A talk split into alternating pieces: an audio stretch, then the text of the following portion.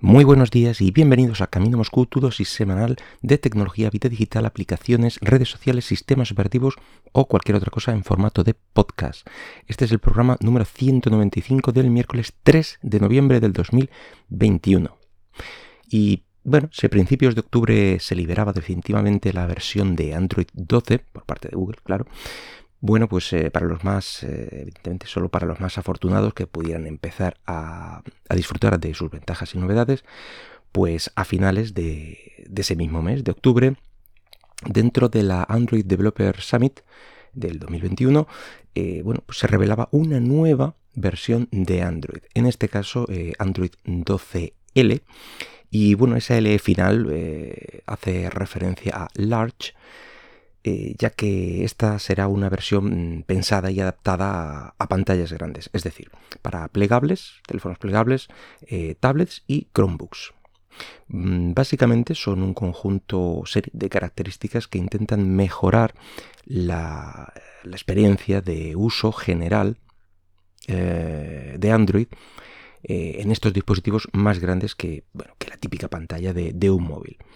Los más ancianos del lugar recordarán una versión llamada Honeycomb de hace ya unos 10 años, pues eh, ese fue el último esfuerzo conocido de Google por mejorar o adaptar su sistema operativo a pantallas grandes. En ese caso, mm, especialmente para tablets, que bueno, era, estaban en su boom inicial, por así decirlo, todo el mundo quería una tablet, todo el mundo, bueno, quien podía accedía a un iPad y, o, aquellos que le interesaban y quien no, pues tiraba a las, a las tablets Android. Además, eh, esta, esta, versión se extendió muy poco debido a que si ahora hay pocas actualizaciones de versión por parte de los fabricantes, antes ya era un chiste. Prácticamente un dispositivo moría en la misma versión de Android en que la comprabas y bueno, esto tristemente muchas veces sigue siendo así.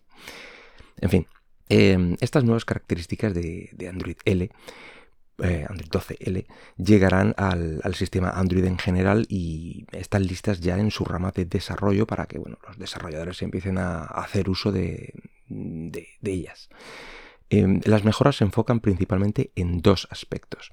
Lo primero, mejorar la forma en que se aprovechan pantallas de mayor tamaño y la segunda, bueno, pues mejorar la multitarea. Eh, si nos fijamos en el primer concepto, podemos ver mejoras como la división en dos columnas de, eh, la típica pantalla esta de accesos rápidos, cuando despliegas hacia abajo en cualquier momento eh, desde arriba la pantalla de configuración, por así decirlo, pues los accesos rápidos y ahí dejarán a la izquierda lo que son accesos rápidos como tal, estos botones para acceder al wifi, al bluetooth, a la linterna, yo qué sé, pues ya, me entendéis, ¿no?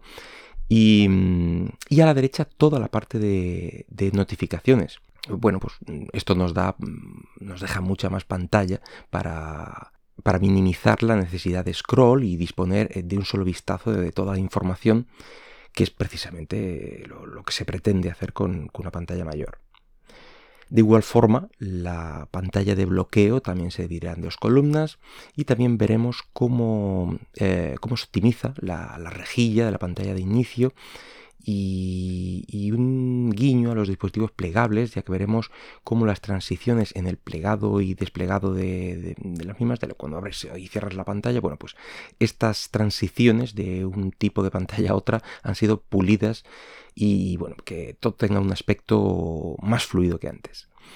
Y en el segundo aspecto, en el de productividad, eh, bueno, pues la principal novedad es la inclusión de una barra de tareas similar a lo que podemos encontrarnos a sistemas operativos completos de escritorio como Windows, aunque bueno, a mí lo que, eh, lo que me recuerda, tanto visualmente como en su ubicación, es, eh, la barra de tareas de, Chrome OS. Es, mm, vamos, lo estoy viendo ahora mismo en un GIF que pasaron la propia Google y la verdad es que se parece muchísimo.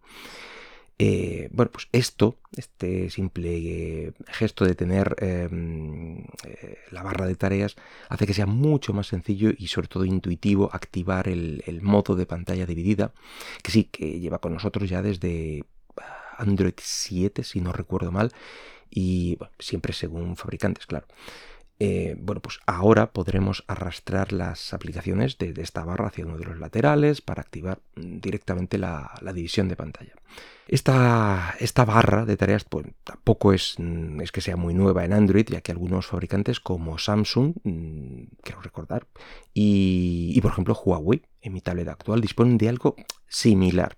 Mm, lo ponían donde ellos querían y a lo mejor se activaba en una especie de modo flotante cuando te ibas mucho en una esquina o con algún gesto, pero eh, el tema este de tener ahí aplicaciones desde donde arrastrar eh, cada vez que abres o mueves una, aplicación para facilitar esta división, esto ya algunos lo, teníamos. Bien, todo esto eh, está muy bien, pero claro, si las aplicaciones no se adaptan y, se recompilan haciendo uso de estas mejoras, bueno, pues estamos donde estábamos.